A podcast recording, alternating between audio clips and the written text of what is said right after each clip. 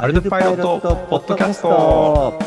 このポッドキャストはアルドパイロットの魅力面白さに取りつかれたエヴァンジェリストナビゲーターの川村とロックをこよなく愛しすぎてその世界に迷い込んだ旅人我が田がオリルドパイロットの魅力をいろんなトピックを通して伝えていく番組です。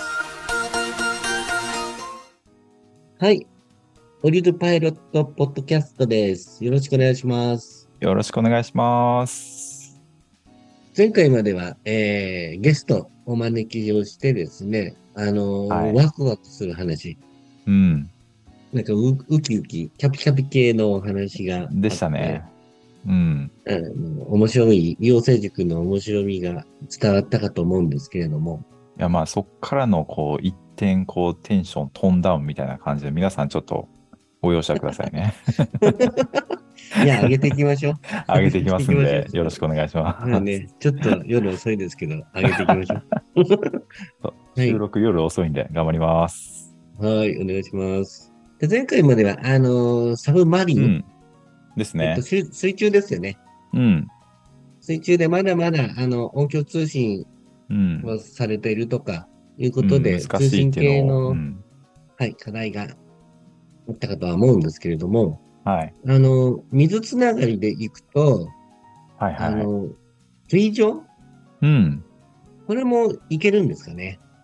ああ、もう、いけますね。アルトパイロットボートサポートしてますんで、水上でもいけますね。素晴らしいですね。やっぱり、またなんかあれなんですかね、水中とか空、空とか違うんですけれども、まあ、ボートもまあなんかそれ専門のプログラムみたいになるんですかね。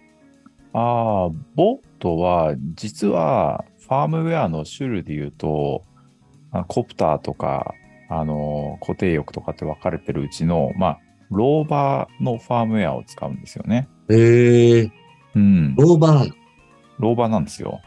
ローバーって、あれですよね、タイヤで、あそうですそうですキャタピラで動く。そうです。でだから皆さん、あの車とかを、ラジコンのカーとか、そういうのをイメージしてもらうと、もう、ローバーですね。うーん。それがまた面白いですよね。ですよね。この最初知ったときは、あ、ローバーなんだって思ったんですけれども、まあでも考えてみりゃ、仕組み一緒っすよね。水上か陸かみたいな。そこがでも、オリートパイロットのすごいところだと思いますよね。すごいですよね。そうな何がすごいって、あの、ローバーのファームじゃないですか。だから、ローバーのファームをフライトコントローラーに書き込むと、まあ、ローバーなんですけれども、パラメーターを一つ書き換えるだけで、もう、ボートになるんですよ。うーん。いや、それがすごいなと思って。本当に、もう考えて天才ですよね。きっと、まあ、そっか、モーターがタイヤになる。プロペラがタイヤになる。うん。そういったところが共通だからとか言って、共通なところを抜き出したりして、で、タイヤから、これだったらボートも行けるのではないでしょうか。っていう話ですかね。そう、なんか、真面目に、こう、正面から考えてったら、なんか、あ、じゃあ、ボート専用のファームを、うん。こう、作っちゃいがちですけど、なんか、ローバーと併用というか、まあ、ローバーのファームでってなったのは、やっぱすごいなって思いますね。そうですよね。うん。なんかいろんなロジックがやっぱ、あの、流用できるじゃないですか。だから、いくらかその開発のコスト的なところも軽くなるし、いや、すごいなと思いますね。多分メンテナンス性も上がるんでしょうね。うん、うん、うん。まあ将来はわかんないですけどね。どっかで、あの、本当にもうちょっとやっぱり、ボートにもっともっとこう、なんかボート用のロジックがどんどん増えてきたときに、パカッと思いっきり分かれるかもしれないですけれども、今はうん。ローバーのファームを使ってますんで、なんかボートに興味ある方は、アルドパイロットのローバーのファームを使ってくださいっていうことですね。そうですね。うん。で、なかなかあれですね。じゃあ、あの、水が近くにないとか、あまあ、海とかやいきなりやるのは怖いから、あ。うん。おまずローバーで、まあうん、その動きというか、仕組みというか、そうっすね。う。そういったものを理解してから、うん。ボートに行くっていうこともできそうですね。いや、もう、まさにそのパスが一番いい気がします。うん。一回、ローバーを踏んで、あの、ボートに行くのがいいかなと思いますね。なぜならば、あの、地面は動いてないんで。はいはいはいはい、はい。そうそうそう。まあ、そういう私も最初、まあ、最初コプターから入りましたけど、うん。次作ったのはローバーですね。そうっすよ。あ、そうでしたよね、確か。そう、次、ローバーを作って、うん。で、ランディさんかな ?YouTube とかで、あの、ボートもできるよなんて言って、ボートを、とりあえず、トイラジおもちゃのラジコンを改造して、うん。ボートを作った気がしそうですよね。なんか俺も同じ流れな気がするな。最初、コプター、ローバー、ボートですね。同じステップですね。皆さんもそのステップおすすめですとか。おすすめですね。おすすめです。おすすめです。はい。で、まあ、その、ランディさんが、えーまあ、ボートで YouTube の動画を上げたときに、なんかすごいな動画が、うん、画期的だったんですよね。ありましたね。めちゃくちゃ画期的でしたね。なんかあの、特徴的な、あの、モード？モードって言っていいんですかね？うん、モードですね。をランディさんがもう作られたっていう動画ですよね。そうです、そうです。それが、ロイターモードって、なんか、あのコプターやってる人からしたら何言ってんだって感じですけど、あの、ボートのロイターモードっていうのが画期的だったんですよ。ああ。まあ、コプターやってる人からしたら、そんなの当たり前でしょっていううん。感じですけど、ボートで登場したのは、めちゃくちゃ画期的画期的でしたね。ずっと画期的、画期的って言ってるんですけど、これ何が画期的かっていうと、はい。まあ、ボートって水、さっき言ったように、地面は動いてないけど、水うはんうんうん。常に、まあ、動いてるじゃないですか。はい。基本的には、ねうんよほどのことがなければ、こう、静まり返った、こう、あの、水面って多分ないと思うんですけど、はい。基本的には何かしらこう波が動いてる状態で、うそのん。ボートをその場に留まらせるっていうのが難しかったのを、うん。そのロイターモードっていうので、ボートをそこに留まらせることができるようになったんですよ。スイッチ一。つカチッとこう切り替えるだけで、はいもうだ。から、あのーコプターで言うと、コプターがそこにこう、あの、ポジションロックされるのと一緒で、ボートが水上でそこの点に、あの、まあ、そこの場所にロックされると。うん。でそれが、その、ランディさんの動画がまた画期的だったのが、結構な流れがある川でそれをやってたんですよ。沢でやってますよね。お母さん多分見てると思うんで、あの、覚えてると思うんですけど、まあまあ流れはがし激しかったですよね。まあ、そこでやるかっていう、あれですけど、そこでロイターモードに入れたときに、はい。だからもう流されずに、まあ、真横から撮ってた動画だったんですけれども、ちゃんとそこにずっと留まったんでう、んすごいなって思いましたね。それが画期的なところだったんですよ。うん。流れがある、ありますしね。うんあのーやっぱ GPS をうん。うん。センサーを使って、まあ位置、位置を補足しながら、しかも、どのように流されてるかというものも考えながら、頭を合わせる感じなんですかね。まあ、コプターのロイターとこうちょっと違うのが、まあ、やっぱ川の流れとか、こう流れって、あの、うん一方向じゃないじゃないですか。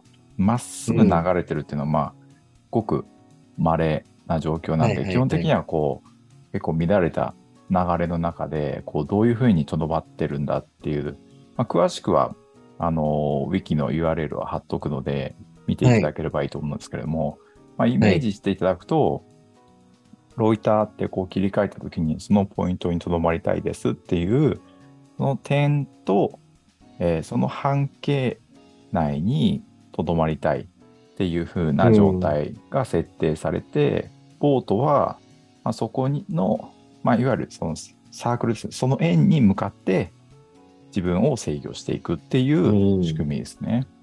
なるほどですね。まあ、ちょっと音声だけだと分かりづらいですけど、うん詳しくはを見ていただいて。そうですね。うん。あのー早速そのモードでね、角原さんたちが、あのボートレースの、えーコーナリングでスルメジェイスの V V です。うん。に、えー採用とか言ってるから、うんまあそういったところで、あの水上で、えーうんロイターモードっていうのは活躍するということですよね。うん。実はもう使われてるってことですよね。すごいですね。ちなみに、あの、他のフレーム、あのー、プレーンとかコプターとか、うん、ローバーにもロイターってあるんですかね？ああ、ありますよ。うん。あの、だからロイターっていうのは、だからアルトパイロットを知ってる人はもう結構頻繁に聞くワードだと思うんですけれども、はいはい。フレームによって同じロイターモードでも、まあその動きが違うんですよね。今言ったその、えーローバー、ボート系だはいと、ロイターモードに入れると、まあ基本的にはそのとどまる。あまあとどまるっていうのは、その、えーボートだとその流れがあってもそこにとどまろうとする。はいはい。で、えー波が乱れていても自分を調整しながらなんとかそこのあの点に対してとどまろうとするっていううん。動き。で、あとは、その、わかりやすいのでいくと、コプターですね。コプターも、あの結構皆さん、あの、割と知ってると思うんですけども、うんロイターモードって入れると、まあ、空中で飛んでますよね。なんで、そこで、はいえっ、と、定点ホバーリングするっていうようなうん。動きですね。はい。で、まあ、ちょっと、えっ、と、理解しづらいというか、そこから入ってきてる人たちに分かりづらいのが、固定翼と V トールの時のうん。動きですけど、えー固定翼機って基本的には止まれない人間じゃないですか。止まれない人間動い。てないと、そう、動いてないと、はい。あの、落ちちゃいますはいみたいな人なんで、うまあそう、固定翼機に関してはロイターモードっていうのもあるんですけど、ロイターモードに入れると、どういう動きをするかというと、まあそのコードでずっとこう旋回、ぐるぐるぐるぐる回っているっていう状態が、プレーン、プレーン、固定翼機の。ロイターモードなんですよね。でいや、面白いですね。ね、面白いよね。これはもう、実際に目の前で見てみないと、あ、これ、これがうん固定容器のロイターモードなんだってなりますけど、まあ最近あと、あの、流行ってるというか、注目を集めてる V トールキーにも、はい。ロイターモードってあるんですけど、アルパイロットでは Q ロイターって言うんですけれども、ああ、うんなるほど。Q, Q ロイターは、あれですね、あのーコプターと同じ動きですね。うん。面白いですね。えそうか。V トールは、あのうんモードがプレモードとそうそうそうそう。モーダンみたいなのあって、ロイターと Q ロイターがあるんですね。そうですね。だから、こう、あの、コプターみたいな状態にあるときは、だいたいモードの前に Q ってつくんですよね。クワッドの Q が。なので、Q ロイターが V トール機の、まあ、垂直を担当する部分のクワッドモードにいうるん状態では、Q ロイターは完全にコプターと同じうん動きですね。で、それが、あの、トランジションして、えー固定翼モードになった時のロイターっていうのは、もう止まれないんで、ぐるぐる旋回するっていう動きなんですよね。なるほどですね。コプターでロイターでやると、うん。まあ一応定点ホバリングするけれども、うん。操縦者が、パイロットが、うん。まあ、うん。あの、スティックを動かすと、うん。機体も動くんですけれども、うん。ボートもそうなんですかね。ボートは、これが、はいえー実は、あの、もうユーザー操作できないんですよ。おーうん。あの、入力を受け付けないな、受け付けない状態になっあ入力受け付けないというか、その、えーそこの計算は考慮は入ってないので、カチッてこう、ボートでロイターモードって入れると、とにかくそこにとどまるっていう。まあ、動かせるようになったらいいですけどね。うん。そうんれをでもそれも聞いてる人はいいこと聞きましたね。うん。まあ、いい面でもあり、いや、動かしたいよねって思う人がいたら、それを逆に言うと、あの、コプターと同じように、うん。あの、パイロットの入力を受け付けるようなロイターに、あの、修正してもらうっていうのもありですね。なるほど。まあ、その辺は現状だとダメだけれども、まあ、溶接軸のコースさえ行けば、ソースが見れるようになりますからね。そうです、そうです。なので、今、こう、僕がこうやってこのモードはこういう動きするんですっていうのも、実際ソースコードを見てもらったらもう、それが全てなので、はい、はい、はあ、このモードでは、えっと、パイロットの入力をこういうふうに受け付けて、それがこう、あスピードに変換されるんだとか、加速度に変換されるんだとかっていうのが、ソースコードを追ってもらえばわかるので、い。いやー、さすがナビゲーターですね。ナビゲートできてますかね。できてます。ちなみに、うんボートとかって、うん。ロイター以外にも、あの、操縦モードっていうのはあるんですよね。そう、あるんですよ。あんまり、まあ、ボートをやってる人口が少ないっていうのもあると思うんですけれども、はい。あの、一応、モードっていうのはあって、はい。多分コプターと比べると圧倒的に、まあ、半分くらいしかないんですけれども、あのーまずマニュアルモードっていうのが、そのコプターで言うとスタビライズに相当する、あのー手動で操作するモードマニュアルモード。うん。いや、その次、アクロとステアリングモードっていうのがあるんですけれども、まあ、これが、マニュアルモードと違うのが、あの、スピードとかステアリングが、こう、あれでパイロットが計算してくれると。おーだから、スティックが、あの、変換されるってイメージですね。マニュアルはもうダイレクトに自分のスティックがそのまんま出力になるみたいなイメージですけど、はい。で、それがアクロとステアリングモード。うんで、ホールドモードっていうのは、これ僕、アグリパイロット始めて間もない頃、勘違いしてたんですけど、はいこれは、えっと、このホールドモードって見て、これがロイターモードって勘違いしてたんですよ、当時は。ああ、確かに。だから、その場にとどまるそうそうそうとはい思ってたんですけど、そうじゃではなく、出力は基本的にはゼロになって、あの、ホールドされるってイメージですね。そうなんですよ。だからそこがちょっと、あの、えーその場所にホールドじゃなくて、出力がホールドされるっていうイメージですね。で、ロイターモードが今言ったロイターモードですね。はい。あとは、えっと、フォローモード。これ、あの、フォローモうん。あえっと、ちょっとだけデモしたことあるんですけれども、フォローモードって、あの、コプターとかにも、他のフレームにもあるんですけど、はい。あの、まあ、リーダーをフォローしていくためのモードなので、うんまあ、イメージ的には、ボートが水上に何隻かあって、それをこう、あの、リーダーを追っかけるように、こう、変態で、なんか、軍艦が進んでいくじゃないけど、なんかそういう、あの、航行ができるようになるモードですね。親分にコムがついていくみたいな。そうです。そんな感じですね。まさにそんな感じです。はいはいはい。で、あと、えっ、と、まあ、これ、このドックモードっていうのをちょっと後でまた詳しく話するんですけど、あの、最近追加したモードと、うんで、あとサークルモードですね。あの、ぐるぐる回る。サークル。うん。コプターだと、あの、円を描くのと一緒で、あの、ローバーボートも円を描きまます。あとは、あの、あれですね、一般的な、一般的なというか、他のフレームでもよく聞くオートモードとか、RTL モードとか、RTL のそのスマート RTL モードとか、ガイデッドモードっていうのが、うん。ボートにもありますね。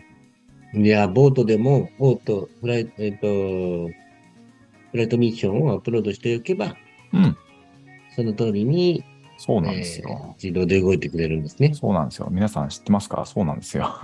すごいですね。まあ、その辺の使い方は、もうコプターと一緒ですもんね。フライトうん。一緒です。あのミッション。そう、だからコプターと違うのは Z 軸がないはいはいっていう、まあないというか、あの考慮しても飛べないんで、あの基本的には水平面でのっていうミッションですけど、同じように、うんはい、操作すれば動きます。いやー、いいですね。すごいですよまあ、非ね。常にね、うん便利な、あの、オリュードパイロットのカルチャーをそのまま踏襲しているうん。プログラムファームになってると思うんですけど、やっぱボート、まあ、ローバーを、うん。えーフレーム変えるとボートになるって言ってたんですが、やっぱローバーとは違う、これはありますよね。さっき流れがあるとか言ってましたけど、一番の違いはフィールドの違いですよね。地面なのか、水なのかっていう。だから水なんで、どうしてもその波の強さとか、波があるとか。うん、うん。あとはその、まあ、波の発生源がまあ風だと思うんですけども、そこら辺のこう影響を受けたりとか、だから常はいにはいはい。その場にいられないのがやっぱうんボートの一番難しいところですよね。じゃあ、ロイターモードって本当は画期的なんですね。波とかがそうなんですよ。あっても流れていても、うん。この場所に居続けるっていうのは。そう。そうです。だから、ロイターモードがなかった頃って多分ですけど、一回浮かすじゃないですか。なんか作業してる間に操作しとかないと、あの多分どっか流されたりとか、っていうことがあったんじゃないかっていうじゃあ、。そういった波だとか、川や、まあ、海とかでも多分、潮流とかあると思うんで、うんそういったいろいろ課題があったんですけど、うん。ロイターが解決、ランディさんが解決してくれた感じですね。かなり大きい一個問題を解決したと思ってますね。うん。うん。あれ、障害物のセンサーとかはどうなんですかね？河村さんが今までボートをやってきてて、うん。あ、これをちょっと、まだまだかもしれないないみたいなのってあるんですかね？そうですね。あの、ボートに普通にあの、レーザーセンサーとか、はい。あとは、その、レーザー、単点のレーザーセンサーだけじゃなくて、その、えっと、くるくる回る 2D のレーザーセンサーとかを乗っけて、その、まあ、障害物を自動的に避けてくれるっていうアボイダンスの機能自体は、ローバーで実装されて、ローバーではテストしたことがあるんで、まあ、それをボートでやってみたことがあるんですけど、はいはい。なんだろう、まあ、使ってるボートが、まあ、なんだろう若さんも、若さんと同じ形のボートなんですけど、まあ、ちっちゃいやつ、なんだろう、はい50センチくらいかな。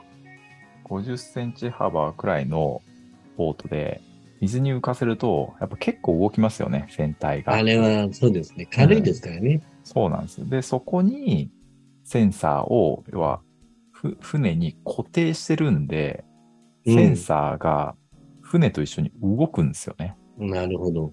そうそうすると、その撮ってる点というか、そのまあ単点のセンサーだともうんう激しく狙ってるポイントって結構ずれますよねっていうところと、2D のライダーもやっぱり結構水面を捉えたりとか、でいきなり空を向いたりとか、こうだからはいはい動きによって、あの、あ、障害物があったのにいきなりなくなるとか、あの、空向いててなかったのにいきなりこう 障害物として現れるとか、だからそういう難しさはありましたね。だから現に、だからそういうので、やっぱり試したときは、まあ期待通り、100%期待通りには動かなかったですよねう。ん。うん。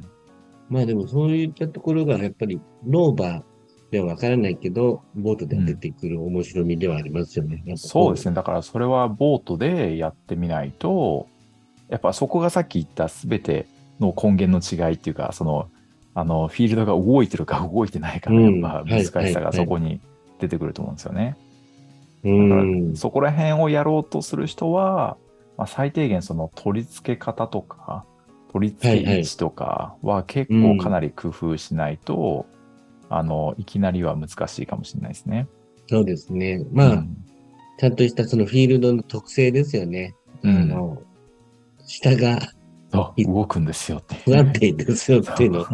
まあでも、逆にそれをやってみて、そうだよねっていうふうにあの再再認識するっていうのは面白くうんていいかもしれないですうん、うね。ん、うん。そうですね。私はもう、とりあえず作っちゃってみてから、まあ確かに、あの、浮かべればいいと思ったけど、それは流されるよね、っていうのをね。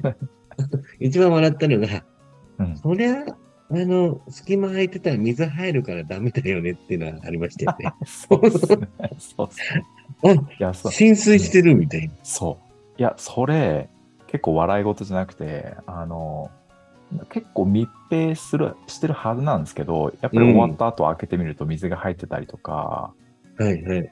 あとはその、結構最初の頃って、その調整してる時に、あ、そう、その我がさんと同じ50センチくらいのボートで始める前に、実はもっとその、ラジコンボートってあのスピードがすごい出る、なんか、ああ、はいあはいはい。の、細長いボートあるじゃないですか。スピあれードを使っ重視そうそうそうそう、あれを使ってたんですけど、あれって、その調整するときのその操縦ちょっと間違えると、なんだろう、転覆すぐするんですよ。で転覆するんですけど、結構あのすぐそのままくるっと復帰してきたりとかするんですけど、はいはいはいそそのボートの時は相当水入りましたね。だから浸水テープが全然役に立たないみたいな。一応ね、水入んないようにはするんですけどね。するんですけどね、入っちゃうんですよね。みみんなその、鉄を踏むというか、うんと水が入っちゃダメだねっていううん感じ。それによってやっぱりあの中の部品がやられちゃうんで、うん。うん、ボートをやる方は結構水は舐めない方がいいですね。そうですよね。うん。で、それを、まあ分かった上で、まあいろいろと工夫をしてきたと思うんですけど、その、うん。ボートを制御する方式っていうんですかね。うん。駆動する方式っていうんですかね。そういうのどんなタイプのものがあるあるんですか？そうですね。あの、一番メジャーなのは、あの、なんだろう、スクリュー。スクリュー。あの、はい水の中に、あの、なんだろう、プロペラ、うん。あの鉄のプロペラじゃないですけど、ああいうこうスクリューを回転させて、推進力を得るっていうのを、えー配置して、あ基本的にはローバーと同じような構造ですよね。うん。あの、えースクリュー1個で、えーなんだろう、えーなんだろう、モーターボートみたいにスクリュー1個でモーターの角度を変えて、あの、要はステステアリングですね。あの、ローバーでいうとこの、でもいけますし、はいあとは、どっちかというと、それよりかは、あの、スクリュー2個とかで、2個？あの、うん、えっ、と、ローバーでいうところの、その、キャタピラ2個はいはいはいはい。戦車タイイプをスクリュー2個に置き換えたボートの方がよく見かけますね。小回りが利くんですよね。うん。2個を、まあ、同じ方、同じ方向、それぞれ横に並べて、離して横に、て、でそれをこうそう水中にそれを沈めて、強さを、まあ、どっちか右が強くて左を弱くすると、右の方が強いから左に曲がる。そうそうそうそうそうそうそうまさにそうです。よね。うん、それと一緒ですね。で、あのスクリーンもその、えー、回転向きを変えられるので、だからバックもそのまま、はい、うん、できたりもするので、なんでだからあの戦車の動きとそのまんまなんですよ。だから、ローバーのファームでボートが動くっていうのは、だからそういうことだと思うんですよね。それがなんかすごいですよね。画期的ですよね。そういう考えた人。本当、まあ、画期それだだと思うんですとよ。、うん。ボートでも、あの、その場旋回ができたりするってことですよね。そうそう。小回りがすごい効くんですよ。だからそっちの方がメジャーなのかなってうん最小旋回半径が必要ないみたいな、もうその場でぐっとこう回それる。れだから、実物の船っていうか、本当の船よりも制御系は優れてるんじゃないですかね。うん。ほ普通の船のイメージだと、す例えば、あの、面舵いっぱいとかって言っても、こう、あの、うん、はいはいはい向。きを変えるのにすごい、こう、うーんって、こう、いつ変わるんだみたいな。まあ半径というかねうん、、そうそうそう、半径が発生しますよね。うん。発生しますけど、だから、その、ボートで、そのスクリュー2個の構造にすると、なんか超センチ旋回でもうその場でカッとこう、変えることができるんで、うん。小型のボートとかだともう、本当さっとこう、変わるんで、ますますこれ、オレルボート皆さん使ってった方がいいですよね、これね。そう、だから、もうめちゃくちゃおすすめですね、その構成で作るのは。ううん。ん。あとはあれですもんね、水中に設置しなくても、あの、推進力を得る方法とかありますもんね。そうですね。あの、ホバークラフトのイメージですかね。はい。上、上にでかいのを積んどいて、それではい。進むっていう。だからそれも1個でもいいですし、2個でもいいと思うんですよね。うん。なんかでっかいプロペラを船あ船の上に乗っけておいて、その作りだと、だからこれ僕経験してるんですけど、スクリューを2個、えっと、はい船体の下に沈めてこう水力を得る場合、水の中でスクリュー回るじゃないですか。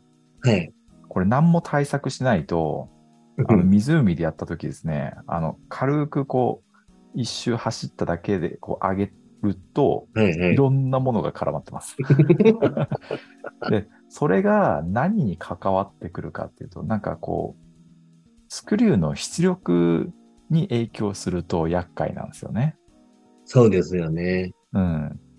草だったり、葉っぱだったり、なんか、あ、でも一番厄介だったのが、なんかの糸系のものが、ああ、そまんまれは痛いですね。そうそれ、なんか、あれ？なんかボートが、なんかまっすぐ進まなくなったぞと思って、なんとか 上げて裏返してみたら、なんか、まあ、葉っぱだのいろいろついてるんだけど、なんか糸系のものがなんか、あのもうぐるぐるな状態で、だから出力が全然出なくなってたっていう問題があって、だからそれはもう物理的に対策した方がいいんですけど、そうですよね。そうだから、プロペラを上の方に出して出力を得る場合とかだと、まあ、まあ、はいホバークラフトの感覚だと、あの、そこら辺の影響がないっていうのは非常にいいですよね。まあ、実際水草がいっぱいあったとしても、まあ、水面そのまま、何の引っかかりもなく、前進できますよって話ですもんね。うんうんうん。根本的な構造としてそこはすごいいいなって思いますね。でそのボートも、あれですよね、まだまだいろいろとうん開発は、あの、ブラッシュアップというか、いろんなモードが開発されたりとか、うんうんうんされてるんですよね。うん、してますね。そのさ後で詳しくあの話しますって言って、さらっと飛ばしたそのドックモード、ドックモード？そう、ドックモードですよ。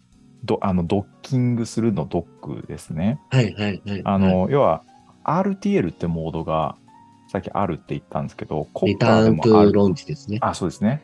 あの、そのモードに入れると、あの、えーホームポイントにこう、まっすぐ戻ってくるっていうモードがあるんですけど、あれはアーミングした場所ですよね。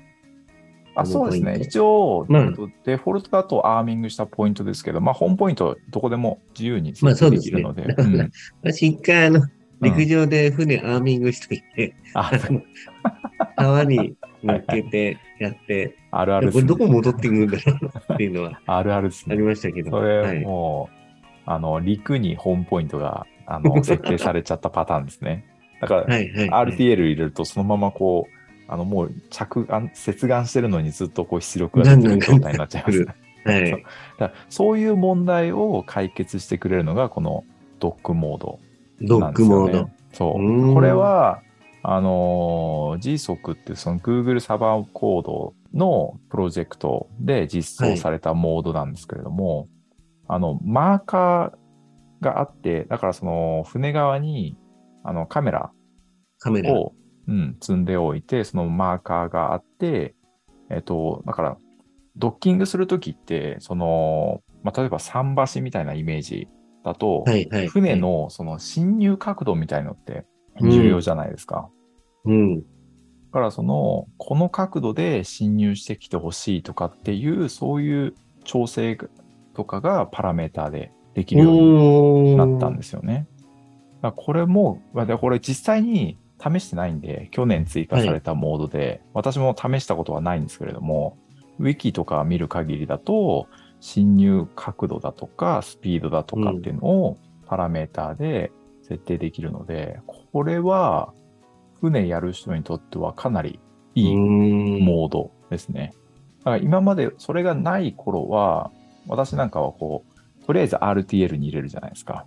はい。で、大体こう近くまで寄ってきてくれるので、うん。で、えー結構近くまで来たら、やっぱりこのコースで、このスピードで接岸してほしいっていうのがあるんで、結局マニュアルに切り替えて自分はいで。やることになるんですけれども、うん。このドックモードをセットアップしておけば、もうドックモードを入れるだけで、あの理想の接岸ポイントまで、うん理想のコース、まあどのくらいちょっとこうパラメーターで調整できるのか、うんちょっとまだ実際にやってないんで、何とも言えないんですけれども、まあ、かなりそこら辺がパイロットのそのじ自分で接岸しなきゃいけないっていうところの労力はうん。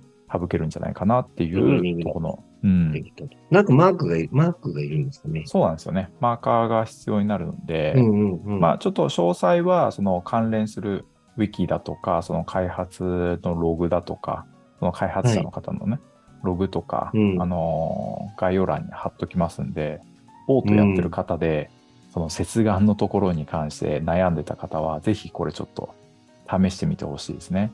ああ、いいですね。なんか国内でこれをやってるって、俺は聞いたことないんですけど、多分、あんまいないと思うんですよね。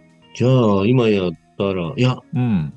いやそもそもボートやり、やりたいねって人はいるんですけど、うん。実際やりましたっていう YouTube だとかコメントってのはあんま見てないんあで、結構少ないですよね。コプター系とか、なんかそういう地形と比べると。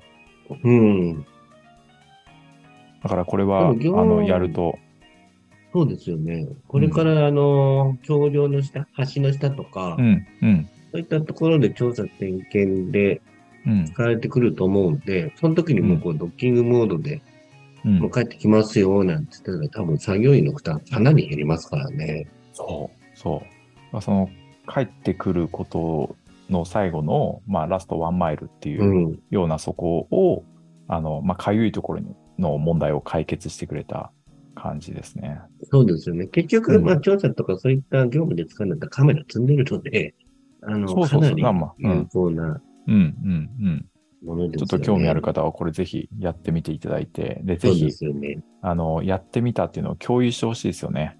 してほしいんですね。うん。国内の事例としてはかなり少ないので、ぜひやってみてほしいです。まあ、おお前がやれって言われたんですけれども、まあ、沢地がお前がやれよ。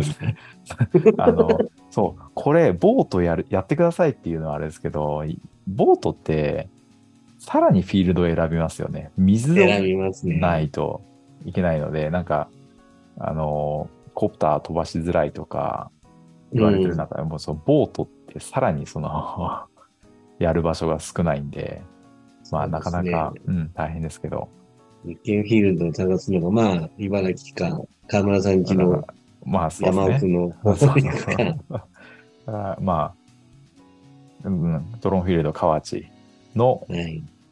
まあ、あそこだからベストですよ。あそこってだからまさにあの、えっ、と、入るところ、えっ、と、いあの、一緒にデモやったところあるじゃないですか。うん。あそこがまさにドッキングスペースじゃないですか。そうですね。うん。あそこでやるのが一番ベストだと思うんですよね。まあ、でも、大会に出て、あの、マークを見つけるの、なかなか難しいとは思いますけどね。まあ、そう、実際自分もやってみてどうかですね。まあ、ちょっとや、もしやる機会があったら、あのまた、このチャンネルでフィードバックしたいですよね。そうですね。うん。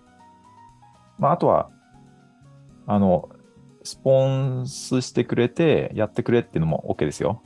あ、全然 OK ですね。全然 OK ですよ。ウェルカム金出すからやってっていうのは、うん、全然ウェルカム。ブツもありますすからね。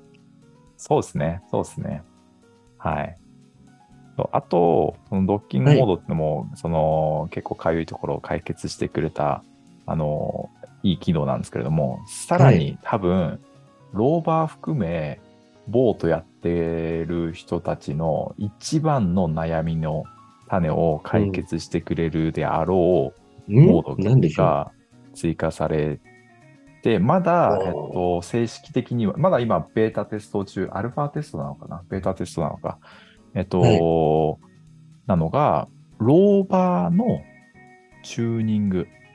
これあの、これを自動でついにやってくれる機能が入ります。ローバーのチューニング、コプターとかだったら、まあなんかイメージがうんできるんうんですけど、うんうんこの、まああの、機体の傾きだとかいろいろと、うん。3次元ならではのチューニングがあると思うんですけど、ローバーのチューニングっていうのはどんなものなんですかね？ローバーのチューニングは基本的にはですね、基本的にローバーの進む原理っていうのは、まず出力、だからスロットル、どのくらいのスピード、スピードですね。どのくらいのスピードを出すかと、えー舵をどのくらい、ステアリングを、うん。あのー出すかのこの2つでしかないので、まあ、挑戦旋回とかそこら辺はちょっと一回置いといて、うんあのその2つを調整するっていうのが大原則なんですよ。うんただ、それが、あの、まあ、ウィキには手順は書いてあるんですけれども、はい。まあ、普段いろんな人に話をこう聞いたとき、やっぱり難しいと。うまくうん。いかないっていうのがあるんで、だからこれの登場によって、だから、えっと、多分、今まだ、えっと、ランディさん開発してるので、興味ある人はそのランディさんのあのリポジトリとか見に行けばあるんですけど、 Rover QuickTune で、 Lua スクリプトで書かれてるんですね。 Lua スクリプトで書かれてる。これはでも C プ苦手な人には朗報ですね。あの、普通にスクリプト言語で書かれてるので、はいはいはい。あの、なんだろう、えースクリプト言語系読める人だったら、多分さらさら、うん。あの読めるようになってますね。ファーストステップに、なんかそういった制御系のプログラムを学びたいなんて人には、それこそこういうコード見るのはいいですよね、きっとね。うん、すごいおすすめですね。これ、 Rover QuickTune っていう名前なんですけど、まあ、聞いてる人の中には、お？って思う方いるかもしれないですけども、ちょっと前に、その、VTOL クイックチューンっていうスクリプトがあったんですけれども、まあ、はいはい。あの、それがベースになってるっていう話がランディさんしてたので、まあ、同じような原理で、あの、チューニングしてくれます。いいすね。でこれも興味ある人向けに、あのランディさんがあの試しにやってる動画ですとか、開発中の,、そのやり取りの URL とか載せとくので、うん。興味ある人は、まあ、うん今ちょうどまさにテスト段階な。ので、まあ、テスターとしてやってみました。で、やってみたけど、ここれこれこうでしたみたいな、そういうフィードバックをあの戻してあげると、なんかオープンソースっぽいですよね。いいですね。だから必ずしも開発で参加する必要はないんですよね。はいはいはい。うん。その開発されたものをあのテストしてみてこうだったとか。なんか気づいたことがあれば教えてあげるとかいいですね。スロットルの強さだとか、まあ、スターリングの切り方だとか、うんそういったところがうんチューニングすることによって、うんまあ、よりパイロットのフィーリングに近くなるんでしょうね。そうですね。だから結局は、コプターでやってるみんなも言ってるその PID、そのうんローバンボートの中にもその PID っていうのがあって、まあ、そこの値をこうどうすればいいのかみたいなところなので、まあ、そこを。完璧とまでは言わなくても、かなりいい線のものをあの自動的に見つけてくれるので、逆に言うとそれを実施した後に、まあ気になるんだったら自分で微調整っていうことができるので、だいぶだからそこで詰まってたユーザーにとっては、もうこれは早く、早くあのリリースされてくれと いうふうに待ってる機能なんじゃないかなと。僕みたいにもうそのうんチューニングのあのマニュアルでチューニングするステップにもう慣れちゃってる人はうん別に、あの今まで通りやってもそこは同じなので、あのだからそこがすごくもうい嫌でうまくいかないっていう人にとってはもうこれはあと少し、あと少ししたら出ますんで。いいですうね。ん。いや、なんかもう盛りだくさんですね。まあ、あの、水中から始まっても水上の話をしてきましたけども、あれですもんね、夏、もう暖かくなってきたので、ぜひですいやね。、ちょあ暖かいって表現じゃないですよ。もう、もうものすごい暑いですよ。もうぜひボートをチャプチャプしながらですね、研究開発そうですねいこれ、今収録してる次の日、明日、あの、ちょっと子供連れて海に遊びに行く予定なんですけど、はい。本当はボート持ってきたいんですけどね。ちょああっと、それやると、さすがに何しに来たのって言われちゃうんで、本心はボート持ってきたいみたいな。いいですね。うんなんかこう、遊びながらも、なんか実験できるなんていうのはもう理想的ですね。あそうですね。子供もうちょっと大きくなって、一緒になんかそういうことができるようになったら、それも一緒に持ってったりとか、なんかなんかそういう遊びの中での一つとして、こう、アルトパイロット触ってみても面白いかもしれないですね。子供と一緒に学ぶとか。うん。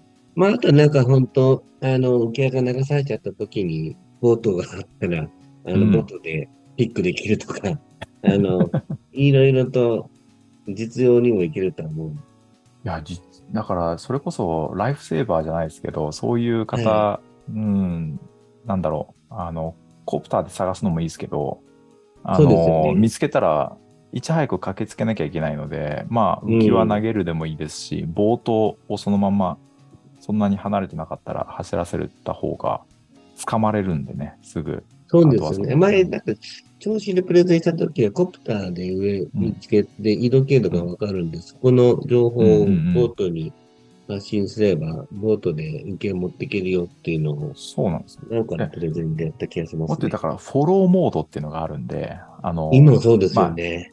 速度差が結構すごいんで、あのパラメータを相当慎重に設定しないとあれですけど、あのフォローモードでコプターについていくっていうのも全然 OK なんで、ボートを。おーだから、要救助者のを見つけたら、そこにいればボートが勝手についてくるっていう状態なんで、いいですね。まあ、そういうまあなんか、組み合わせ技みたいなのも、あれパイロット使うと実現できるっていうのは面白いですよね。ぜひぜひ実現していきたいですよね。まあ、これから、あの、くれぐれも水の事故起きないようにそうですね。願っておりますけれども、うん。あの、ウェルカムでございますので、こういった、あの、海水浴場でこういったもの使えないかですとか、なんか実験でやってくれないかなんていうのは、うんあの、ウェルカムでございますうん、ので、全然ウェルカムですね。ちゃんと社会実装するので、開発費を持ってきてくださいって話ですね。まあそうですね。ちょっと逆に言うと、こっちからそのフィールドでやらせてくださいっていうよりかは、そのフィールドの方たちがやってくださいって言った方が早いですよね、話が。そうですね。うん。僕らがなんかフィールド使わせてくださいって交渉するよりかは、もう。うんやってくださいって言われたらそっちの方がすごい一個楽なので、全然ウェルカムです。本当に話、今までね、河村先生が、あの、話してくれたように、機能とか、うん。技術的にはいろんなことがもうできるようになってきているので、うん現状でも。あのもう、あの、本当 YouTube とか見てもらえば、ランディさんいろんな動画もあ上げてたりするので、ぜひ、うん、そうですよね、この本当、今は無理だろうな、なんていうふうなことで諦めてる池の関係者ですとか、海の関係者とか、うん。あの、それを聞いている方がいればですね、うん。ぜひ、あの、ポッドキャスト聞いていただいて、あそうですね。の、アクションしていただけると、私たちも喜んで相談に乗りますよね。掃除、スキャン、あとはその事故関連ですよね。事故関連とうんか救助関連とか、あとなんかこういうことできないかとか相談していただくのも全然 OK ですねですね。うん。まあ、あの、第2回目ぐらいに、あの、ポッドキャストで言ってましたが、あの、ロボットを社会の、うん。に。展開するっていうのが、私が言ってます。あの、ポリシーでございますので、もっとそロボットの敷居を下げてですよね。そう、当たり前にしないとやっぱり意味がないんで、うん。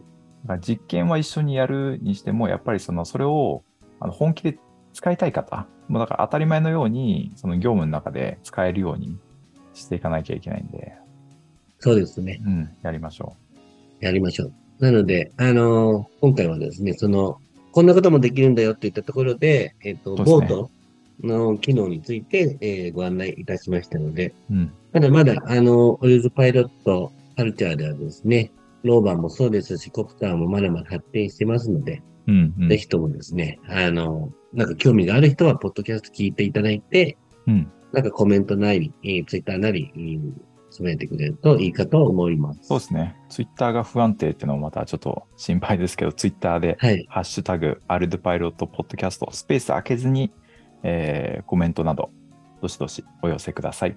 はい。